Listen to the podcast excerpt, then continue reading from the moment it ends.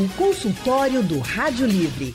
Faça a sua consulta pelo telefone 3421 3148. Na internet www.radiojornal.com.br. Ansiedade. Quem nunca sentiu, né, gente? Ela é tão comum à nossa natureza, mas pode ser um problema quando não é controlada. Aquela angústia, pensamentos catastróficos sobre o futuro, perda do sono, dores no corpo, problemas para se alimentar, tudo isso pode ser causado pelo excesso de ansiedade. E no consultório do Rádio Livre de hoje, a gente vai falar sobre as principais causas, os sintomas e também os tratamentos para quem tem esses distúrbios de ansiedade. Para isso, convidamos o psicólogo, psicanalista e historiador Miguel Gomes. Boa tarde, Miguel. Boa tarde, Anne. Boa tarde, Leandro. Boa tarde, ouvintes. Boa tarde, Miguel. Seja bem-vindo ao consultório do Rádio Livre. Quem também está com a gente para participar dessa conversa é o psicólogo e psicanalista Pedro Gabriel. Pedro, muito boa tarde para você. Seja bem-vindo também ao Rádio Livre. Boa tarde. Olá, é um prazer estar aqui, Anne. Anne, Leandro, Miguel, ouvintes, uma honra. Honra também é nossa. A gente lembra você, ouvinte, que sua participação é importante aqui no nosso consultório, ele é para você. Então participe, mande a sua mensagem pelo painel interativo, lá no site da Rádio Jornal, então no aplicativo da Rádio Jornal, que você pode baixar no seu celular se você preferir, também pode ligar para cá e conversar diretamente com os especialistas. Conta para gente o que, que te deixa ansioso, o que, que você faz quando está ansioso para aliviar essas emoções. Tem alguma dúvida? Manda para cá que a gente passa para os especialistas na mesma hora. Começo perguntando para o Miguel, o que, que é ansiedade, Miguel? Boa, Leandro, para a gente começar essa conversa, fazer esse arrumado aí, né? Ansiedade é um tipo de angústia que a gente sente, né? E a gente pode diferir um pouco da angústia, mas assim, para ficar mais fácil entender, é um tipo de angústia que a gente sente, normalmente antecipatória, de algo que não está acontecendo agora, mas de algo que vai acontecer. Então, a gente fica nervoso, fica aperreado com algo que ainda vai acontecer, ou a gente fica aperreado e sente uma agonia interna sem saber direito nem porquê. Né? Então, essas duas possibilidades a gente pode associar à ansiedade. Uma, a gente pode pensar assim, uma ansiedade direcionada a um objeto específico. Então, por exemplo, eu vou ter uma avaliação, uma prova amanhã, eu vou me encontrar com uma pessoa que eu estou apaixonado e tal. Isso me dá uma certa ansiedade. Então, é, é, isso eu sei porque eu estou ansioso. Eu tenho um objeto. Né? Eu tenho alguma coisa que está me deixando é, é, ansioso. Uma outra possibilidade é quando a gente sente essa agonia e a gente não sabe exatamente o porquê de estar tá sentindo essa agonia. É uma coisa, vamos dizer assim, mais inespecífica. Que aí a gente pode até pensar assim, é menos ansiedade, né, para a gente pensar num termo, e mais angústia, né, que é essa coisa meio é, amorfa, né, sem, sem uma forma, né. Então, a gente tem essas diferenças aí, né? A gente tem algo que a gente tem um objeto muito forte, muito fixo, por exemplo, a pessoa que tem medo de, de elevador. Então, isso aí a gente tem uma fobia, a gente tem um objeto bem específico. A ansiedade, a gente sabe o que é, mas a gente não sabe lidar direito com isso. E a angústia é esse outro ainda mais intenso que a gente não sabe nem direito do que a gente está aperreado. Sabe? Então, acho que essa é uma boa um bom começo para o pessoal entender se o que eles estão sentindo é medo, angústia ou ansiedade, né? Anne? Miguel, agora com essa explicação, sentir ansiedade é super normal, né? Assim, é, uma, é, algo que faz parte da nossa natureza mesmo. E ela chega a ser importante, por exemplo, o medo, a gente sabe que o medo é importante para nossa sobrevivência, né? Claro que não medo em excesso. Mas a ansiedade também segue essa lógica? Segue. Eu diria, inclusive, que as três condições, né? se a gente pensar assim, o medo, a ansiedade e a angústia, os três estão presentes na vida da gente o tempo todo. Né? O medo tem um, um fator muito protetivo. Né? A gente tem medo, por exemplo, de encontrar um leão na savana africana, porque a gente sabe que se encontrar, a gente pode ser devorado por ele. Então a gente tem medo. Né? A, a ansiedade, como é o, o tema aqui, ela também é importante, porque de alguma forma ela prepara a gente para a coisa que vai acontecer, né? Se eu vou ter uma prova, se eu vou me encontrar com alguém amanhã, eu me preparo para esse evento. Então a ansiedade tem esse fator de mobilizar a gente para fazer algo. E a angústia é uma condição que é inerente ao ser humano. Então todos nós, em algum momento, vivemos isso de uma forma mais intensa, essa expressão da angústia um desamparo em relação ao mundo, o que é que eu estou fazendo aqui, para onde eu vou, de onde eu vim. Então essas três condições, de alguma forma, elas estão presentes o tempo todo. O problema é quando ela se torna de, um, de uma ordem que nos impede ou nos faz sofrer. Aí a gente vai ter uma ansiedade que vai para além desse caráter positivo da ansiedade de nos preparar. E aí a ansiedade entra ao contrário. Em vez de nos preparar para fazer alguma coisa, ela entra nos impedindo de fazer alguma coisa. E aí a gente tem um problema. Agora, Aí doutor, eu queria que o Pedro desculpa. falasse, Leandro, justamente sobre isso. quando a ansiedade, ela. Eu estou muito ansiosa para falar, né? Ai, meu Deus. Pedro, quando a ansiedade Oi. se torna um transtorno, hein? Como, como é que ela é caracterizada? Além dessa questão do que Miguel colocou, de que ela está nos impedindo de fazer algo. Porque às vezes a angústia também deixa a pessoa meio muito receosa, né? Quando quer fazer algo e está naquela ansiedade de fazer, mas está angustiada e enfim. Eu queria saber de você como caracterizar que aquela pessoa que é até naturalmente ansiosa agora está sofrendo de um transtorno de ansiedade. Ah, maravilha, é, excelente pergunta. É, eu acho que para a gente responder essa questão, é, cabe a gente sublinhar mais uma vez que a ansiedade ela é uma parte integrante da vida a vida humana ela é uma vida ela é uma experiência que acontece em zigue-zague. Ela tem seus altos e ela tem seus baixos. A, a única experiência de constância é a morte. A gente sabe que uma árvore por exemplo. Ela está morta quando a gente olha para a casca da árvore ela está imóvel ela está seca ela não se modifica. Então toda mudança na vida humana ela demanda de nós um esforço de adaptação.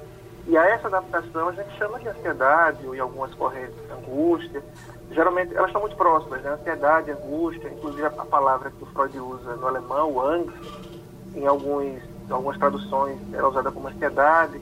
O medo ele está um pouco mais distante, né? Porque o medo ele tem um objeto definido. A gente sabe de que tem medo. O objeto, ele, o medo, ele sempre se dirige a um objeto, um objeto entra mudando, alguma coisa que está disposta na vida e que nos é intolerável. Já a ansiedade é essa presença é, totalizante, sufocante, que aperta o pescoço do ansioso, que aperta o estômago do, do angustiado e nos impede de viver com sabor. Respondendo à sua pergunta, né, alguns identificam que o excesso estaria na, na incapacidade de produção, tá certo? ou seja, quando você não consegue trabalhar, quando você não consegue andar com a sua vida. Mas eu costumo pensar que isso já aponta para uma situação extrema. Muito antes do que isso, a gente já tem um, um, uma situação tratável quando é que ela tá, é, é, quando é que ela chega a um estado que a gente diria excessivo? Quando a pessoa está infeliz, quando viver se torna um peso, quando gerir esse desconforto parece ser a coisa mais importante da vida, quando as energias da minha existência, que deveriam ser utilizadas para fazer do meu entorno uma experiência agradável, ela é utilizada para que eu não, não, não me afogue nesse sentimento e me aperte o pescoço. Então, eu diria que aí sim tem um momento da gente parar procurar um especialista, avaliar o que está tá errado com a minha vida e, enfim, tentar dar um, um, um destino diferente a tudo isso. Leandro? Eu queria perguntar também para o doutor Pedro o, se algumas pessoas têm predisposição a desenvolver esses distúrbios de ansiedade, se outras não têm essa predisposição e o que, que pode definir isso? Alguma coisa relacionada à genética ou é puramente comportamental? Uma pergunta muito boa, tá? É, eu, eu, lembro a vocês, não é, a outra característica muito, muito presente na experiência humana, que é a dimensão do aprendizado. Uma criança, quando ela nasce, ela não nasce, ela não sabe falar, ela não sabe comer, ela não sabe pegar, ela não sabe identificar os seus pais ou cuidadores. Ela vai reproduzir alguns instintos básicos é, que vão garantir a sua vida, mas tudo mais é aprendido nessa grande escola que é a vida, que é a existência, que é o amor dos pais, dos cuidadores, das pessoas que cuidam, enfim. Então, é preciso que eu aprenda a viver. A vida ela tem uma dimensão de aprendizado que é inerente à nossa própria condição.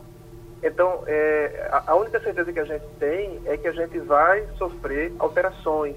E para tanto mais alterações, para tanto mais mudanças, tanto mais, tanto mais ansiedade.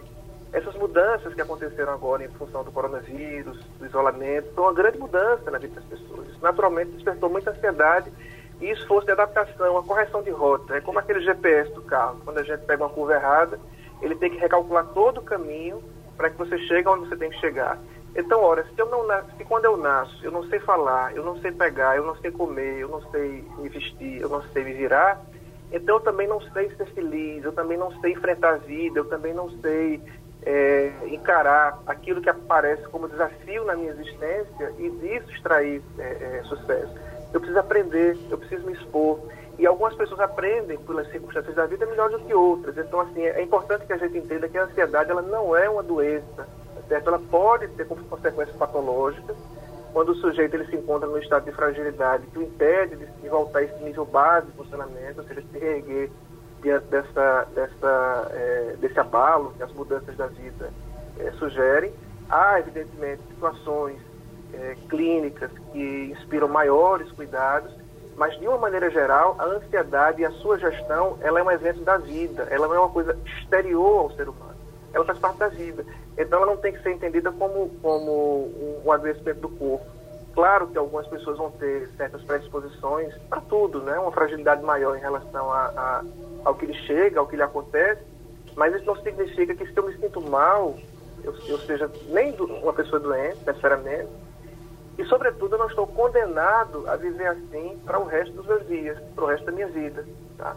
Então, há muitos tratamentos possíveis, há uma conduta de, de, de cuidado, de atenção para pessoas que vivem momentos de maior fragilidade e há sim uma solução para essas condições, para essas situações. Certo, doutor. O consultório do Rádio Livre. Faça a sua consulta pelo telefone 3421 3148.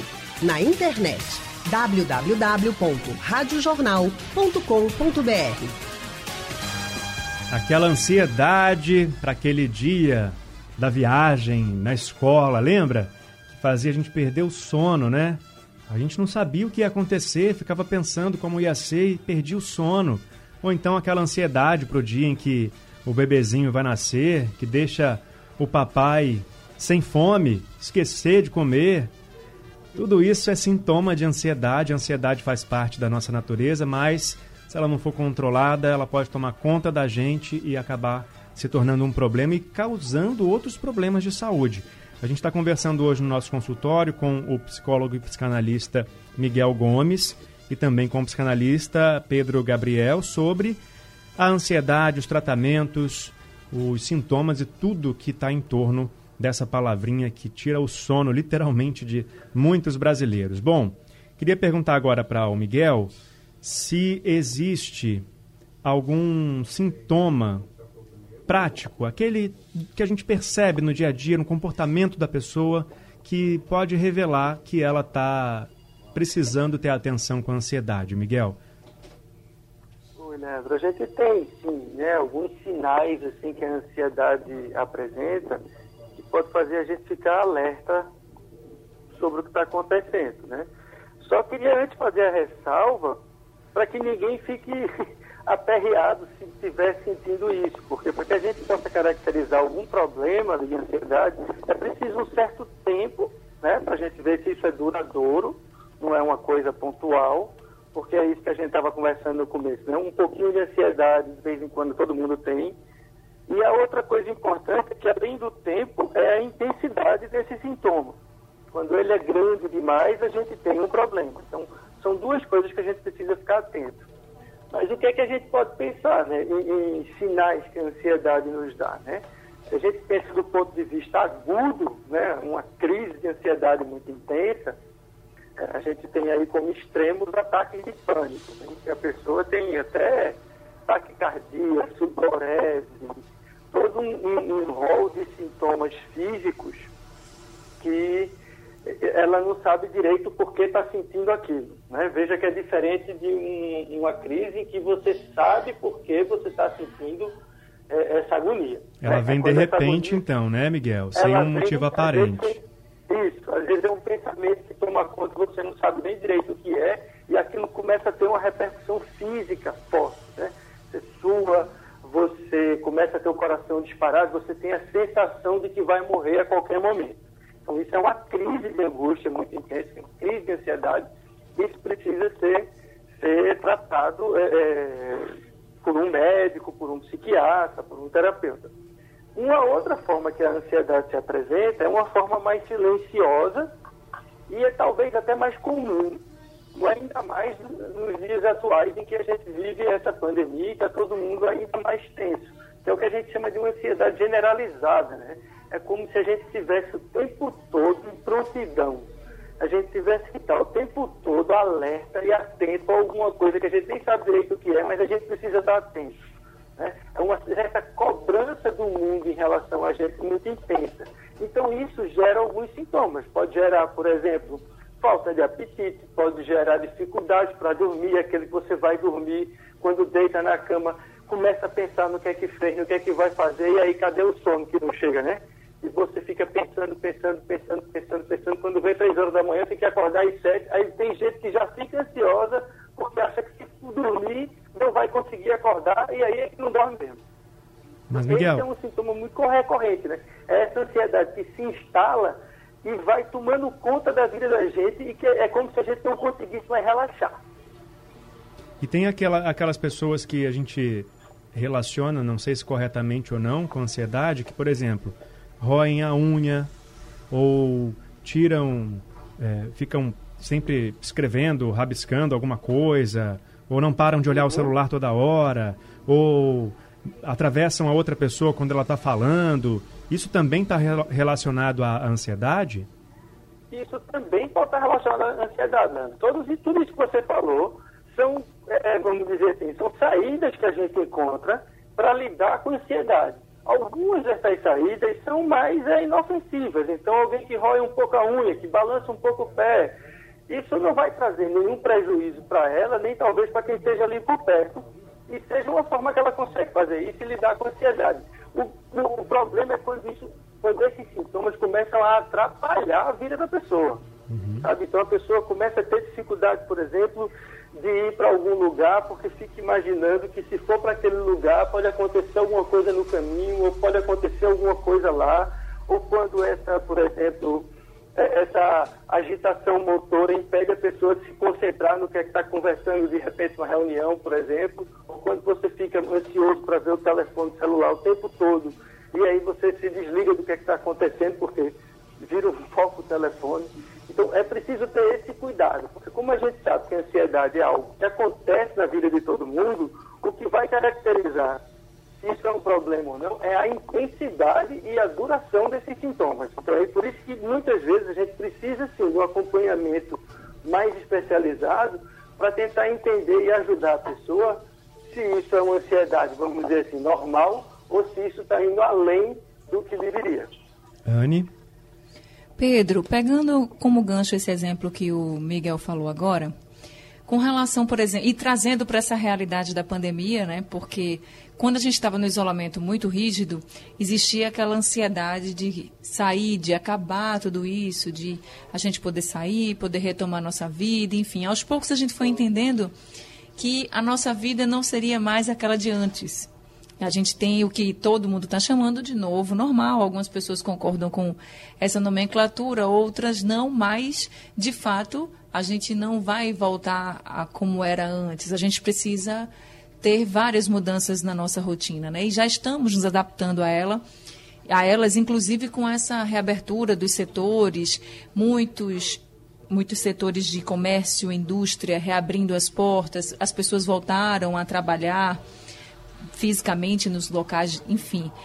Aí a gente tinha aquela ansiedade de antes, de voltar. Agora a gente está voltando, mesmo assim também existe essa ansiedade que o Miguel falou, que eu achei bem interessante, que é assim, tenho que voltar a trabalhar. Mas tem muita gente que também está com medo de voltar a trabalhar. Isso é considerado normal para os dias que estamos vivendo agora? É, Anne, uma excelente pergunta. Veja, é, como eu tinha, tinha falado no início dessa entrevista, né, a, toda mudança, ela gera em nós um esforço de adaptação. E esse esforço de adaptação à mudança, pequenas ou grandes, ele pode ser traduzido na forma de angústia, de sinais associados à angústia, ou ansiedade, né, como se queira. É, então, veja, quando, quando decidiu-se pelo isolamento social, né, como forma de enfrentamento à pandemia, então as pessoas elas ficaram, é, em sua maioria, absolutamente desesperadas. Os, os é, efeitos desse isolamento foram muito, muito difíceis início da, do isolamento em março, março, abril.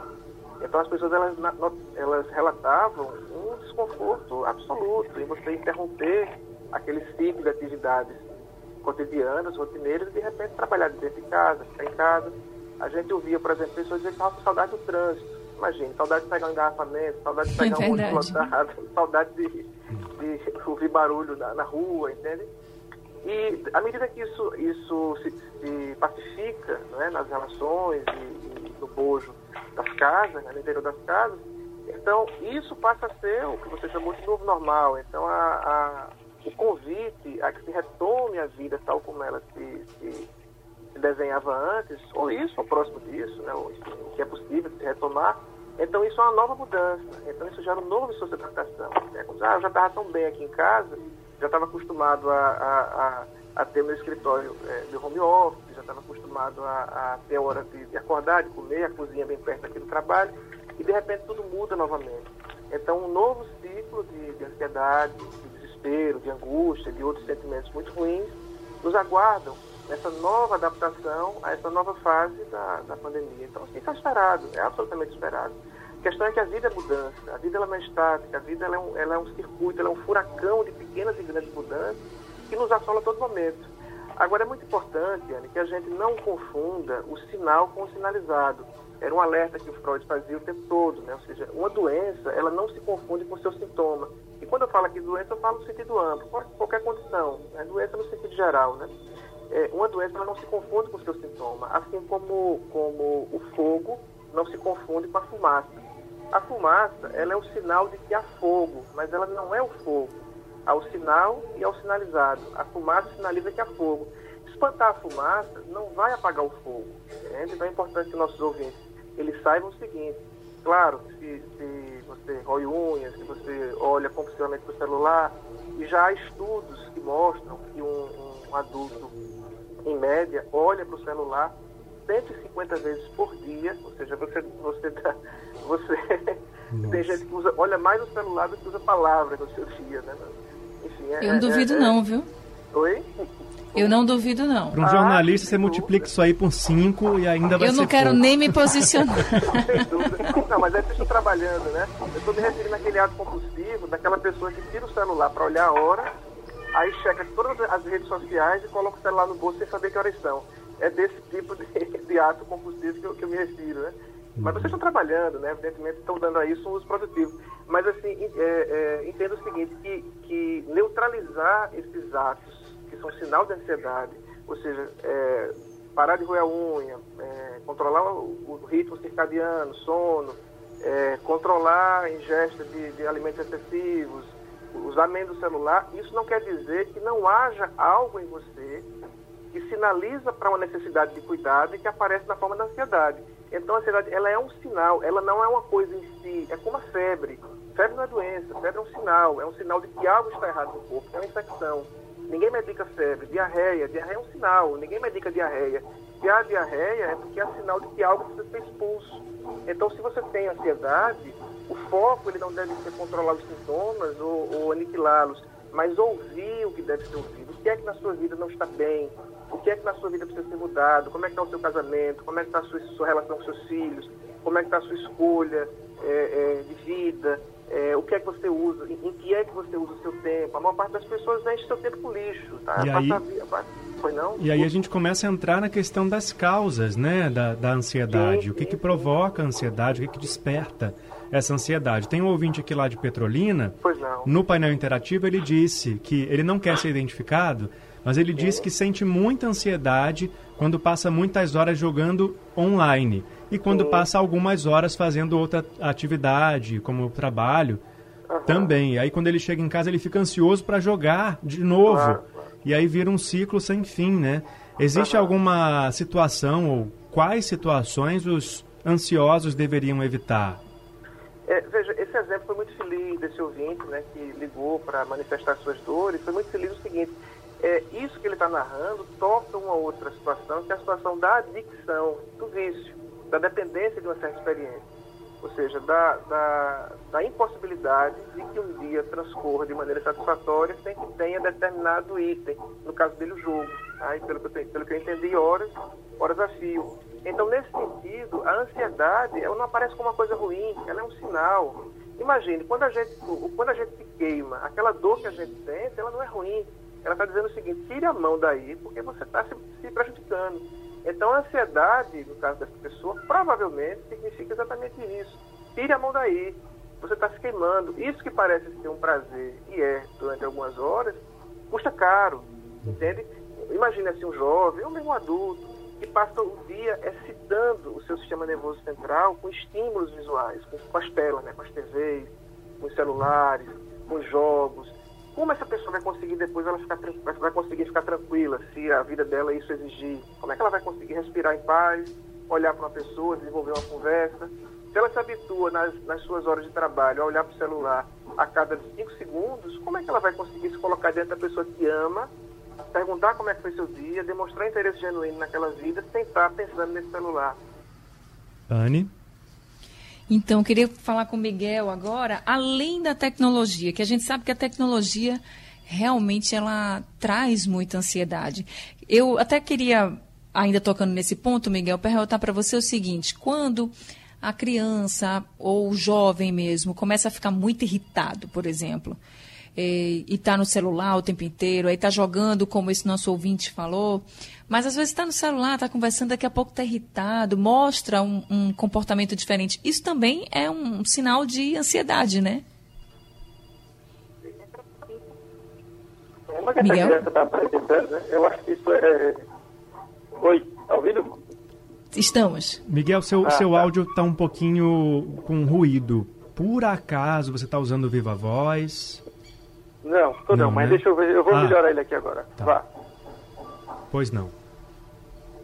Oi, tá melhor agora? Pronto. Pronto. É, aí a gente tem uma outra coisa, né? Porque, é, é, como o Pedro colocou muito bem, os sintomas de ansiedade que eu estava falando, eles são um sintoma, né? Eles não são a origem. O problema da pessoa não é roer unha. Aquilo é o sintoma, né? O problema da pessoa não é ficar agoniado porque deixou o telefone aquilo é o sintoma. Tem alguma coisa que provoca ela e, e o sintoma que ela faz é esse. Então, quando a gente tem né, é, essas crianças que, são, que têm uma dificuldade de perder no jogo, de, enfim, deixar de fazer uma atividade que está gostando, ou de não conseguir fazer algo que é pedido, então a gente tem muito mais aí algo da ordem de uma dificuldade de lidar com a frustração do que da ansiedade em si né? Aí a gente tem, enfim, crianças que, que têm se subjetivado de uma forma que tem mais dificuldade de lidar com não, com o proibido, com aquilo que ela precisa dar conta, que não é prazeroso. Né? Então aí a gente tem uma outra coisa. Eu acho que a ansiedade entra justo nesse caso que a gente estava falando, do, do, exemplo da criança que quando é, que encontra no jogo uma saída para lidar com a ansiedade. Então ela tem uma ansiedade que ela não sabe direito nem o que é, e aí vai jogar porque jogando ela, sei lá, esquece do mundo e fica fazendo aquilo ali e se distrai. Tá né? no mundo quando dela, sai né? do jogo aparece o, a angústia, o aperreio, aquilo que ela sente dentro dela que ela não sabe direito o que é, e aí sente falta do jogo porque o jogo entra como uma solução tampão, né? Mas é, eu acho que é mais por aí. Certo. Agora, além. Porque a gente acaba confundindo mesmo. E muitas vezes a gente acaba dizendo, ah, esse menino está muito ansioso, enfim, mas agora está explicadíssimo por Miguel. Super explicado para todo mundo. Agora, Miguel, quais outras causas podem nos levar a uma situação de ansiedade? Ou pelo menos quais as causas mais comuns que você observa?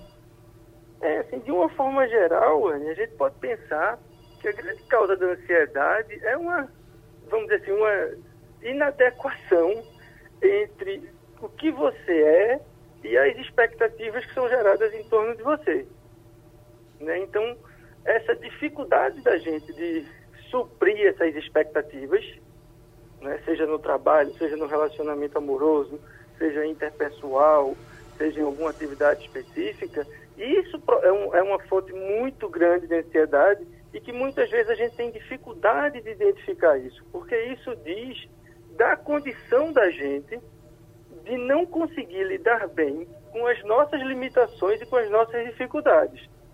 Então, a gente não conseguir lidar bem com isso, né, de qualquer pessoa, isso é uma grande fonte de ansiedade, porque aí a gente fica como se estivesse sempre na obrigação de fazer tudo da melhor maneira possível. Ainda mais hoje em dia, quando a responsabilidade pelas coisas que a gente faz ou deixa de fazer, na sua maioria das vezes, é atribuída única e especificamente aos indivíduos. Né? É, essa cultura que a gente vive de uma, é, o empreendedorismo de si próprio, em que a gente tem é, só eu querer que eu consigo alcançar uma posição melhor no meu trabalho, é só eu estudar que eu consigo ascender socialmente, que se vende para a gente e que a gente sabe que isso é uma meia verdade, porque existem contingências aí que estão fora do nosso controle, né? Estão fora do nosso controle, então a gente não consegue é, cuidar disso. Então uma pessoa não consegue algo, por exemplo, não consegue melhorar dentro do trabalho e acha que isso é culpa unicamente dela e não de uma situação social ou de uma situação da empresa ou de alguma outra coisa. E aí isso é um grande fator de ansiedade nas pessoas hoje. E como se trata a ansiedade, hein, Miguel? Um tratamento possível, que é o que a gente faz, é, eu diria, na clínica psicanalítica, é a gente, dentro das sessões, dentro da escuta com as pessoas, a gente tentar construir com ela esse entendimento de quem ela é e quais são as limitações do que ela tem, do que ela não tem, do que ela é capaz, do que ela não é capaz. É fazer a pessoa se reencontrar com o próprio desejo, com a própria vontade. Quando ela consegue assumir o próprio desejo, e isso implica reconhecer os limites do que é possível fazer e do que não é possível, isso tende a baixar o limiar de ansiedade. Né? A gente sabe que isso não é uma tarefa fácil, às vezes isso é uma tarefa que demanda um certo tempo, mas é o caminho, vamos dizer assim, mais seguro e mais duradouro para que a gente consiga lidar com a ansiedade. E mesmo assim, a gente sabe que a gente não elimina a ansiedade, né? A gente já conversou aqui que ela está sempre presente de alguma forma. Mas essa, vamos dizer assim, essa compreensão de si próprio, do que se deseja, do que se quer e até onde se pode ir, em função das próprias capacidades, das contingências do mundo, faz com que a gente tente diminuir esse grau de ansiedade. Leandro? A palavra ansiedade, ela acabou ficando até um pouco banalizada, né? Porque todo mundo tem ansiedade, todo mundo fala que é ansioso, às vezes vira motivo de brincadeira, de piada. Hoje mesmo até eu fiz uma brincadeira aqui durante é, o programa com o tema ansiedade, mas isso também é, trouxe essa, é, é, essa sensação de que é uma coisa muito comum e que todo mundo pode diagnosticar. A gente viu hoje que não é bem assim, precisa procurar um especialista. E aí, às vezes, o jeito para algumas pessoas é o remédio, né? o tratamento químico, com os chamados ansiolíticos, para reduzir essa ansiedade, controlar essa ansiedade. Doutor Pedro, quando os ansiolíticos são recomendados? É, Leandro, os medicamentos, eles são um apoio importante, não é, para esse e para muitos outros, outros casos. Mas é importante que a gente entenda o seguinte, que a medicação psicotrópica, ela é uma medicação que ela, ela, ela difere de outros conjuntos de medicações para outros, outros padecimentos. Ela não faz milagre. A medicação psicotrópica ela tem um tempo de meia-vida maior, ela demora muito para fazer efeito, ela tem um conjunto de efeitos colaterais e, no caso de algumas pessoas, em alguns casos, é ainda mais difícil do que a própria doença a própria condição a que essa medicação visa é, curar ou visa melhorar. E ela funciona de uma maneira muito diferente em cada pessoa. Tá?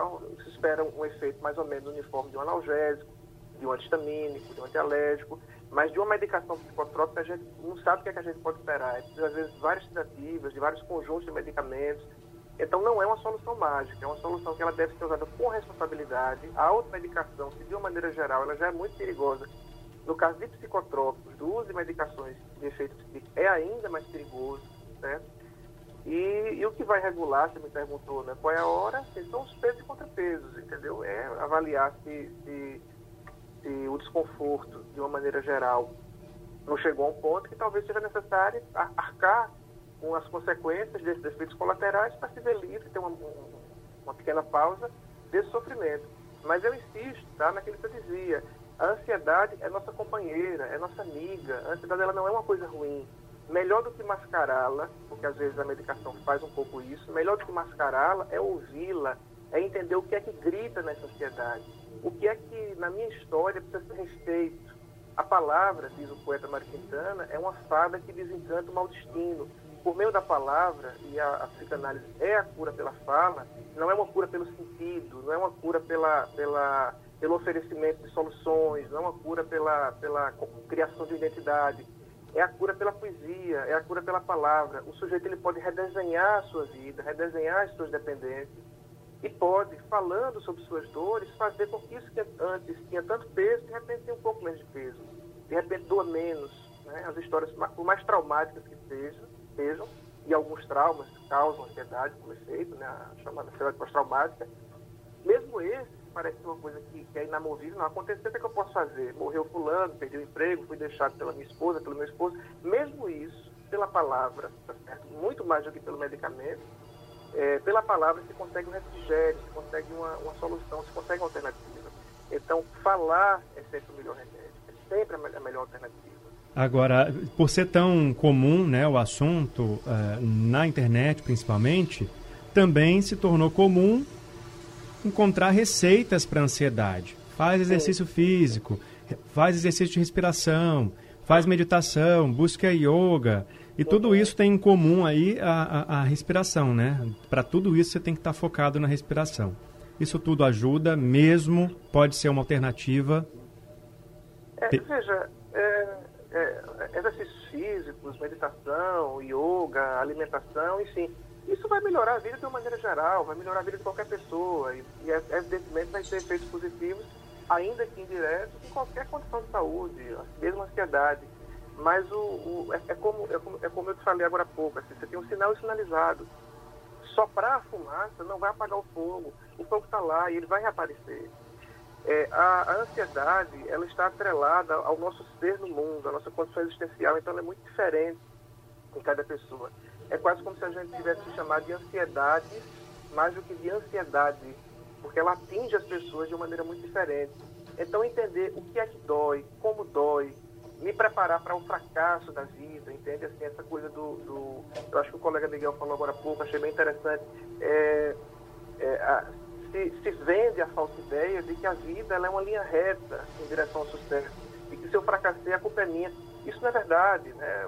Ele ainda foi generoso dizer que era uma meia verdade, para mim é uma mentira inteira. é, é, entende assim, as crianças elas estão, elas estão preparadas para um mundo ilusório elas são ensinadas que a, a, tudo acontece no seu tempo. Não, é no meu tempo, é quando eu puder, é quando eu conseguir. E a vida não é assim, a vida não espera por ninguém, a vida é muito cruel. Então, falta em nós uma pedagogia para o fracasso. Anne?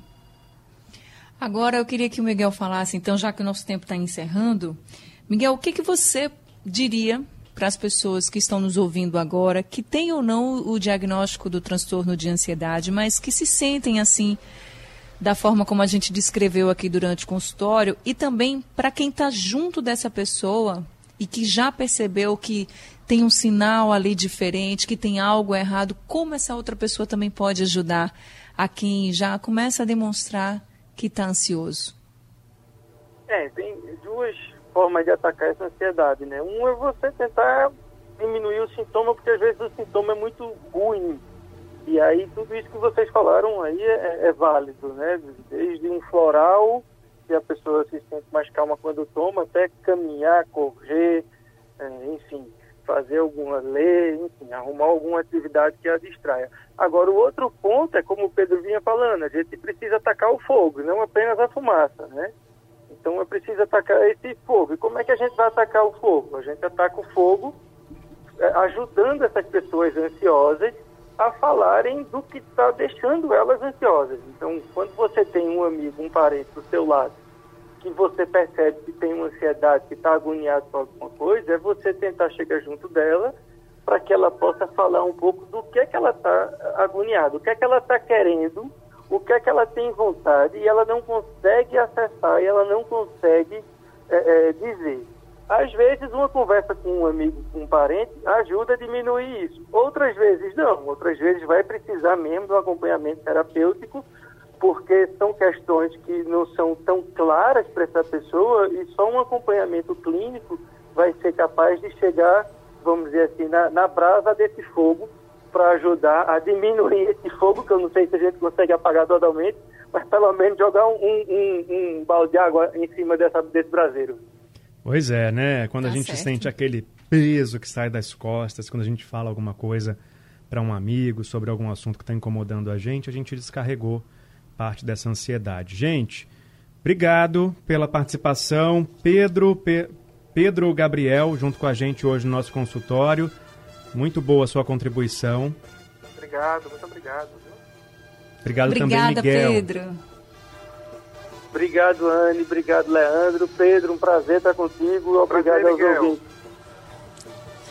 Obrigada também, Miguel, por todas as orientações. Pedro, aqui no nosso consultório. Tenho certeza que vocês ajudaram muita gente. E para quem perdeu o consultório de hoje, quer entender mais sobre ansiedade, daqui a pouquinho ele vai estar disponível no site da Rádio Jornal e também nos principais distribuidores de podcast além de ser reprisado durante a madrugada aqui na programação da Rádio Jornal. Se você Leandro. conhece alguém ansioso, compartilha com ele esse consultório, entra lá, encaminha para ele para ele poder entender melhor esse sentimento todo pode ser uma boa forma de dar um toque, né, Anne? Tipo, olha, esse Exatamente. aqui tal, Até de ajudar, né? né? Muito bom. Quem sabe a pessoa não se identifica e procura, né, Leandro, o tratamento aí. Já vai dá uma grande contribuição. E, gente, nada de ficar se cobrando demais, tá? Quando a gente se cobra muito, a gente só se prejudica também. Então, a gente tem que ter moderação conosco mesmo, né, Leandro? Exatamente.